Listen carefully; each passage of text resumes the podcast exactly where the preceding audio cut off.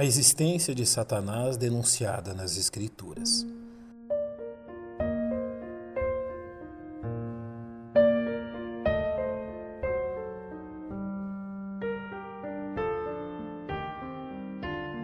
Um dos maiores trunfos de Satanás em sua atividade neste mundo é que parte dos homens simplesmente ignora sua existência, permitindo assim que ele continue livremente a operar entre eles, sem ser importunado.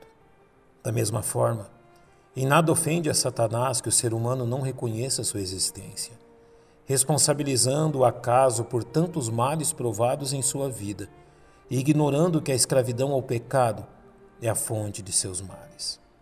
A palavra de Deus denuncia a existência de Satanás por meio de revelar seus atos e intentos malignos, os quais têm cercado e enganado os homens por séculos, sem que estes verdadeiramente percebam sua malignidade.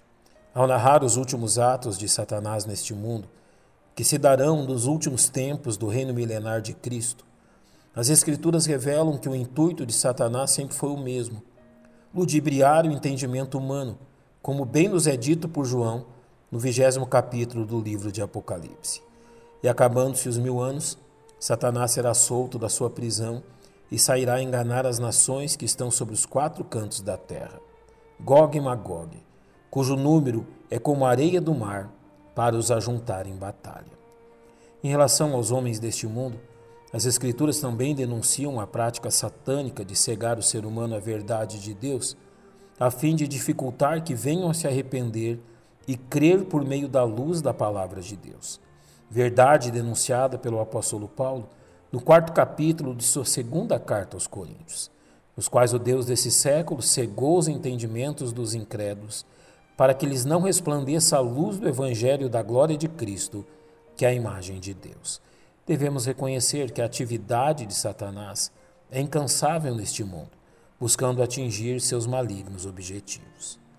Não imaginemos, pois, que as atividades de Satanás se restringem aos governos e pessoas deste mundo, pois também em meio aos filhos de Deus, Satanás tem procurado cumprir seus maus intentos, como quando instigou Ananias e Safira, fazendo-os pecar contra o Senhor.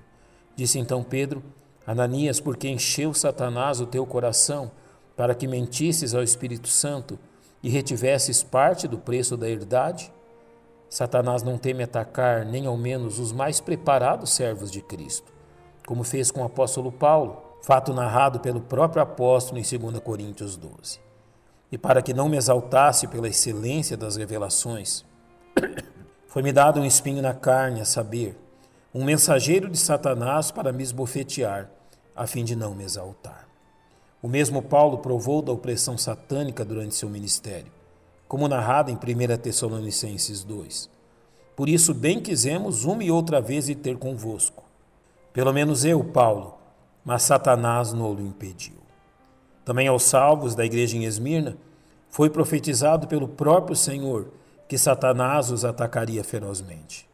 Conheço as tuas obras e tribulação e pobreza, mas tu és rico e a blasfêmia dos que se dizem judeus e não o são, mas são a sinagoga de Satanás.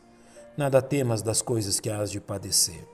Eis que o diabo lançará alguns de vós na prisão, para que sejais tentados, e tereis uma tribulação de dez dias. Se fiel até a morte, e dar-te-ei a coroa da vida. Portanto, é seu dever estar sempre atento ao que a Bíblia vos diz. Na segunda epístola de Paulo aos Coríntios, porque não ignoramos os seus ardis.